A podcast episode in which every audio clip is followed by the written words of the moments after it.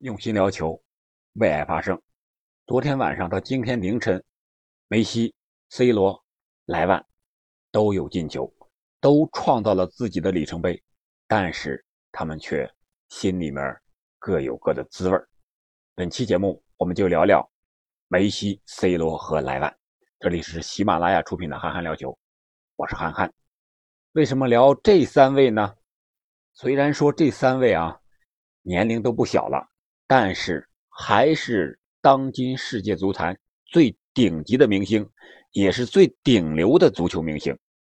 而且昨天晚上，三位球员都进球了，都取得了一个进球，也都创造了自己的里程碑。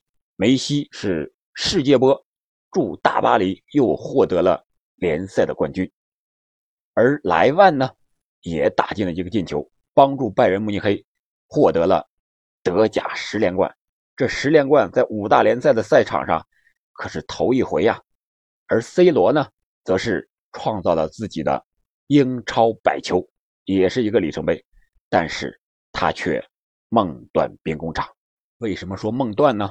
因为他这场比赛输给阿森纳之后，他的积分是五十四分，目前暂排在英超的第六位。而他的主教练朗尼克。则是举白旗投降认输了，说他在剩四轮的情况下已经无法再争四了。可能这是事实，但是我觉得作为主教练不能这么说呀。那你不是直接就举白旗投降了吗？那你 C 罗作为欧冠是五座欧冠的得主呀，一百四十个进球领跑欧冠呀。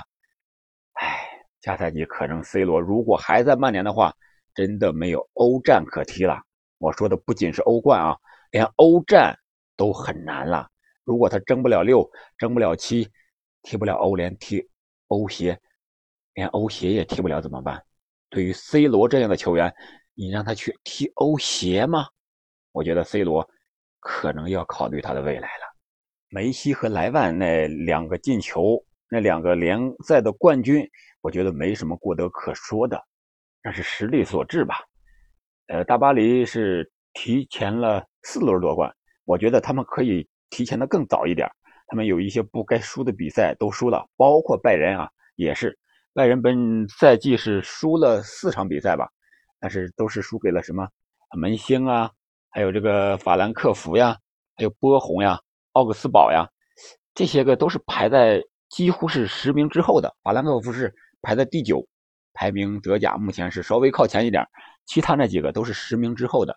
而法甲的老大巴黎圣日耳曼呢，他是输给了这个摩纳哥、啊雷恩、尼斯、南特这些球队，本赛季在法甲表现的还可以，至少是排在前十之前吧。南特是第十，那个摩纳哥是第三，雷恩是第四啊，说明大巴黎在面对强队的时候打硬仗的能力啊还有些欠缺。本场比赛梅西的那个进球确实很漂亮。是一个左脚的世界波，他在进球之前曾罚过一个几乎同样位置的任意球，打的就是也不错，几乎是同样的角度，只不过是被守门员给扑出来了。而这个进球呢，是内马尔传给他的。说实在的，他这个球停的呀，赢球停的感觉有那么一点点大，但是他调整的非常快，上来封堵的球员不知道为什么中间刹了一下车。可能是梅西这个射门已经打出来了，速度太快，没敢上去防，啊，导致这个球是打出了一个落叶球，让守门员没有任何的办法。就在禁区弧顶前有个三五米的位置吧，啊，很漂亮，这个球确实很漂亮。其他的关于本场比赛的，就是内马尔啊造了这个单索的两张黄牌，给他罚下了，在十一打十的情况下，最后时刻还让人家给扳平了，可见大巴黎目前的战力啊。也不是特别的好，这些球员在场上发挥呀，这些状态、心态呀，我觉得大巴黎慢慢的有可能要步曼联的后尘，需要一个很大的一个改革，包括球员方面的一些个清理也好，还有重建也好，可能是大巴黎需要好好考虑的一个问题了。不光是你堆 MMN，你就能取得联赛的冠军、欧冠的冠军。不是那么回事，还是恭喜梅西吧，梅西，呃，还有这个拉莫斯，也是本场比赛是首发出场了，表现的也不错，很硬朗。呃，恭喜这两位前皇马和巴萨的队长又获得了法甲的冠军。然后我们简单说说莱万吧，莱万也是打进一个进球，是接穆勒的助攻。他虽然取得了进球了，也取得了德甲的十连冠了，但是我觉得莱万可能心态、心情吧也不是特别好啊，因为拜仁的高层卡恩呀和他谈话的时候，并没有说续约的事儿，这让莱万心里有点不爽。那边巴萨想要我呢，你这边拜仁不着急吗？不给我加加薪吗？不知道这个拜仁高层葫芦里卖的什么药，相互之间还在斗智斗勇。我们重点还是说说 C 罗吧。这场比赛踢得比较早，是北京时间晚上七点半就开踢了。但是呢，我是前半小时是看的直播啊，因为昨天晚上呀，我们这个踢球的人嘛，也是组了一个局去踢一个五人制的比赛。嗯，本来说是七点钟开始的，后来人家那个场地啊，这个小朋友们在那练球呢，人家站着呢，就延迟到八点。然后我们到了之后。一看时间还早呢，然后就在车上呀看了一会儿这个曼联和阿森纳的比赛，结果不看不要紧，一看这气的不得了。曼联是这什么情况？他上来没到三分钟，就由于后卫的失误丢球了。本场比赛倒是马奎尔没上场，你但是你瓦拉内、你特莱斯也照样是失误呀。到底是什么原因？我觉得滕哈格上任之后。曼联，你要顺藤摸瓜，你先摸摸你这个烂瓜，你除掉了没有？你再找那些好瓜，你去培养它，把它养的好好的、熟熟的。内部烂了的瓜，趁早给它摘掉、给剪掉、扔了算了。曼联，我觉得确确实实，就像这个赛后我们看新闻，斯科尔斯说的，他和林加德在私下里交流的时候说呀，曼联现在更衣室是一塌糊涂啊。乱的和一锅粥一样，你想想，这样的球队怎么会取得胜利呢？怎么能在争四这么关键的时候又出现这些状况呢？也确实是难为 C 罗了。可以看出来，C 罗本场比赛虽然经历了丧子之痛，心情非常不好。我们看 C 罗进球之后也好，还有是被阿森纳进球之后，还有阿森纳的球迷起立为他鼓掌也好，他的脸上。都是很痛苦的一种表情，这个非常可以理解的。在这种情况下，他还能及时的复出参加曼联的比赛，可见他的心情，对曼联这支球队的一种心情，还有争四的心情，是多么的强烈和热烈。但是你再看看其他的队友们，我觉得本场比赛表现的确实不好，不能说他的状态不好，还是心态不好。还是对比赛的态度有什么不好？从朗尼克的战术上讲，朗尼克肯定也是想寻求一些变化，要不他也不会把马奎尔放在了替补席上。虽然马奎尔发挥的不好，毕竟还是身价比较高的一个中后卫，啊，还是有点实力的。但是把他放在那儿了，其他球员也没有表现出应有的战力，啊，特别是在战术上，我觉得他没有汲取上一轮。阿森纳四比二击败切尔西的时候，那个教训呀，你就像这个，我在前期节目也说过了，切尔西的左后卫是阿鲁索，纯左脚的选手，防守阿森纳的右路小将萨卡。我上期节目我记得说了，你纯左脚的左后卫，你防对方的底线突破可以，你要是防对方的内切，就有些力不从心了。我们踢球的这些。朋友们可能知道，你作为一个左脚选手，一般右脚都不是很灵光，或者说你是下意识的会先出左脚去防守。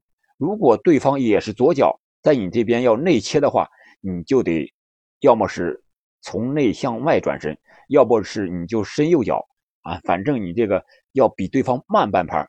本场比赛三个进球都是从左路防守的特莱斯这边打进的，第一个进球是特莱斯失误。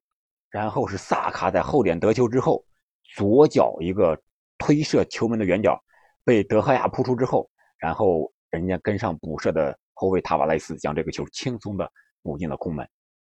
第二个进球是一个点球，啊，这个点球也是萨卡和厄德高的一个从左路的突破，说白了也是一个内切，也是特莱斯这一点啊。当时这个球还是 VAR 看了好长时间，因为这个球厄德高传给萨卡的时候，正好和特莱斯纠缠在一起，特莱斯被萨卡把身位给卡住了，落在了萨卡的身后，结果。特莱斯倒地推倒萨卡的同时，萨卡把这个球已经给碰出去了啊！说是传，可能有点在禁区之内这么紧张的情况下，不是有意传的，是弹到他身上又碰出去之后，被这个阿森纳的三十号这小将给碰到，然后打进了。但是经过 VAR 确认呢，打进这个球的这个小将已经越位了。但是 VAR 再回看一下这个球，在他传球那一瞬间。啊，就是萨卡传球那一瞬间，接触球一瞬间，特莱斯是犯规的，又是在禁区之内，所以又改判成点球。萨卡将球打进了德哈亚的球门，这也是继上轮之后萨卡打进切尔西一个点球之后，又打进的第二个点球。你看看前两个球都是在左边防内切这个位置，第三个球还是这么近的。当时也是萨卡突破，也是内切，只不过这个球。是被特莱斯应该是给挡出来了，挡出来之后，在禁区前沿是被这个阿森纳的球员给抢到了，然后又传给了这个扎卡，扎卡在禁区外一脚远射，这个世界波打的是非常的漂亮。要说扎卡这个球员呀，不好用时候是真不好用，好用的时候是什么球都能打得出来呀。这样阿森纳就在自己的主场酋长球场赢下了这场比赛。其实啊，进这个球之前，曼联是有机会扳平的呀。曾经获得一个点球，只不过是毕费这个点球罚的，罚到打到这个立柱，又弹在外侧弹出去了。要不然当时是二比一的一个比分，如果这个球罚进，那就是二比二。那对曼联来说，我觉得还是有机会的呀。毕竟阿森纳的后防线也是不稳定的，而 C 罗呢，也曾经打进过一个进球，是这个越位在先了。而在最后时刻，C 罗还在为比赛拼尽全力。比赛已经是九十分钟伤停补时了。日本球员富安健洋替补出场之后，在右路持球进攻，还想突破呢，结果已经突破了。C 罗没有办法回追之后，将富安健洋给犯规放倒了，还吃到了一张黄牌。赛后，朗尼克接受采访的时候说：“就是我刚才一开始说的，他已经承认曼联本赛季争四无望了。”我觉得。主教练这时候，即使确实无望了，但是还剩四轮呢，一切都有可能发生啊！你这时候你主教练、主帅你都认输了，那不是一将无能，累死三军吗？我不知道曼联他们之间会不会有更大的矛盾，他当顾问以后还怎么当呀？滕哈格来了之后怎么相处呀？这些事情可能是曼联要解决的。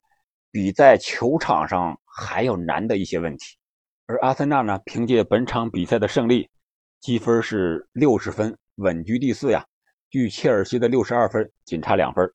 而热刺呢是被逼平了本轮，然后是他们积五十八分，同轮的情况下是落后阿森纳两分。所以说那场补赛，阿森纳和热刺的这场德比之战，可能是左右本赛季争四的一个。六分之战了，非常的关键。然后是曼联，是目前排在第六位，三十四轮五十四分，多赛一轮还少了三四分。然后是西汉姆联，是三十三轮五十二分，后边还有一个虎视眈眈的狼队。所以说，曼联本赛季要想打欧冠都有些难了。就是以球员目前这种心不在焉的状态，在争四、争六甚至争七的这个。行列中都是要掉队的呀！大家听我这么一说啊，可能就理解了为什么 C 罗达到了英超百球的里程碑，梅西获得了西甲之外的法甲冠军，莱万帮助拜仁取得了德甲的十连冠，创造了五大联赛连续夺冠史无前例的记录，心情都不爽的原因了吧？我个人理解啊，说的通俗一点。就是他们对自己的要求都太高了。梅西想在法甲夺欧冠，还想夺世界杯呢，还想让法甲的球迷认可他，啊，本场比赛梅西进球之后，确确实实大巴黎的球迷都在球场上山呼海啸般的喊起了梅西的名字。但是你别忘了前几场，大巴黎被皇马淘汰出局的时候，梅西可是被嘘的呀，这几乎在梅西的历史上是没有过的呀。而莱万呢，还想获得更高的薪水，还想追求更高的目标，C 罗就更不用说了，是吧？他是什么样的职业状态？他的目标是什么？他肯定是要超越梅西，超越莱万，超越所有的人呀。那你现在就曼联这个成绩，下赛季连欧冠都打不了，我怎么去超越呀？你看啊，这人活在世上，强如梅西、C 罗、莱万这样的世界级的球星也有烦恼。那你看咱们普通老百姓呢？哎，有时候就别考虑那么多了，对不对？什么金钱呀、名利呀，都是身外之物。每天开开心心才是最重要的。你像我吧，喜欢踢球，那就是想方设法，每周至少我要踢一次球。那不踢球我就不开心啊！哪怕是你领导叫我，我该不回去我就不回去，咱先踢爽了再说。啥？领导又叫我了，咱们下回接着聊啊！要不然这个月奖金没了。走，赶紧回去干活去。